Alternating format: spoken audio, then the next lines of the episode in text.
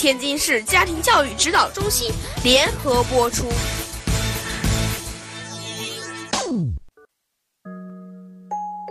听众朋友们，大家好，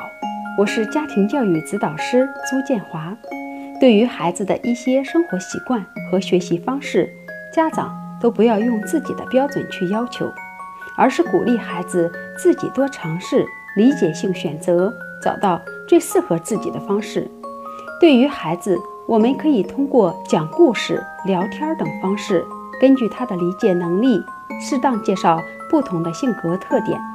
目的是帮助孩子更好地认识自己，敢于做自己。对于一些敏感的孩子，如果说的过多，就会变成负担，变成心理上的框框。父母教养孩子，只要从无条件的爱出发，尊重孩子的个性和天性，细心观察。用心想办法，慢慢的，我们就会找到适合它生长的水土，发现它这颗小种子的秘密。